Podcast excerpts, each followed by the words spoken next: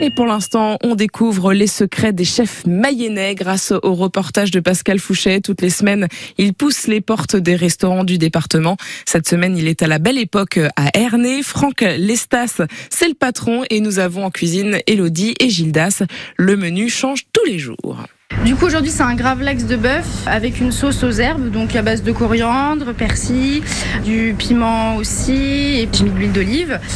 Et puis en garniture, on a des beignets de courgettes. Là, ils sont dans la friteuse. Voilà. Mes courgettes, je les ai coupées avec la mandoline. Et puis, euh, et puis bah là, du coup, je les passe après dans une pâte à tempura qui est là. Et puis après, ça passe dans la friteuse euh, pendant 5 minutes. Voilà. Et on n'a plus qu'après à se régaler. Et alors là, sur le feu, il y a des carottes. hein. Oui, alors ça c'est pour une entrée du jour. Donc ça va être un- une panna cotta aux carottes avec un pesto au basilic. Comment est-ce que vous élaborez euh, les menus? Vous travaillez avec Elodie Vous vous mettez d'accord aussi avec le patron? Euh, oui, donc euh, on se concerte tous les deux soit, généralement pour euh, élaborer les menus. On le, on le prépare, euh, on essaye de varier les saisons surtout. Donc euh, on essaye de se préparer longtemps à l'avance. Et donc on, on essaye d'en faire un peu euh, comment des tests. Et après on, on fait goûter aux serveurs et au, au patron de, l'établissement. Eux ils valident et nous après euh, ben, on met en- à la carte euh, dès que c'est arrivé la nouvelle carte. Et la carte change régulièrement? Donc on essaye de changer euh, à printemps, automne. Et Là, je vois à côté de vous, là, il y a des petites pommes de terre. Pommes de terre, donc on fait des frites maison. Et là, il a fallu les découper donc avant que j'arrive. Oui, on les passe euh, dans un coupe frites à la main qu'on fait. Et puis après on les nettoie et puis on passe ça en friteuse.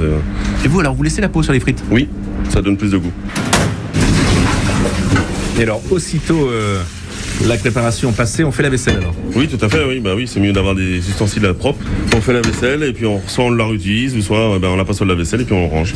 Ah, L'idée, c'est de pas faire une montagne de vaisselle. C'est ça, oui. Il vaut mieux éviter d'avoir euh, trop de bordel.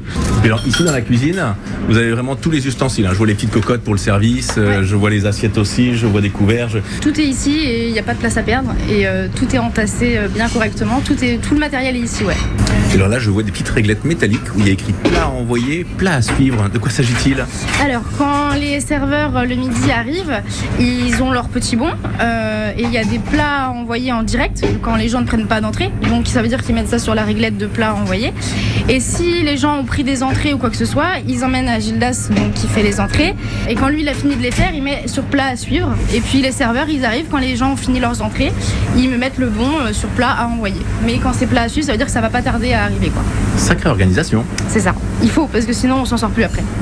Oui, oui, oui, c'est important. Une bonne organisation et une bonne mise en place, une qualité de nombreux chefs mayennais.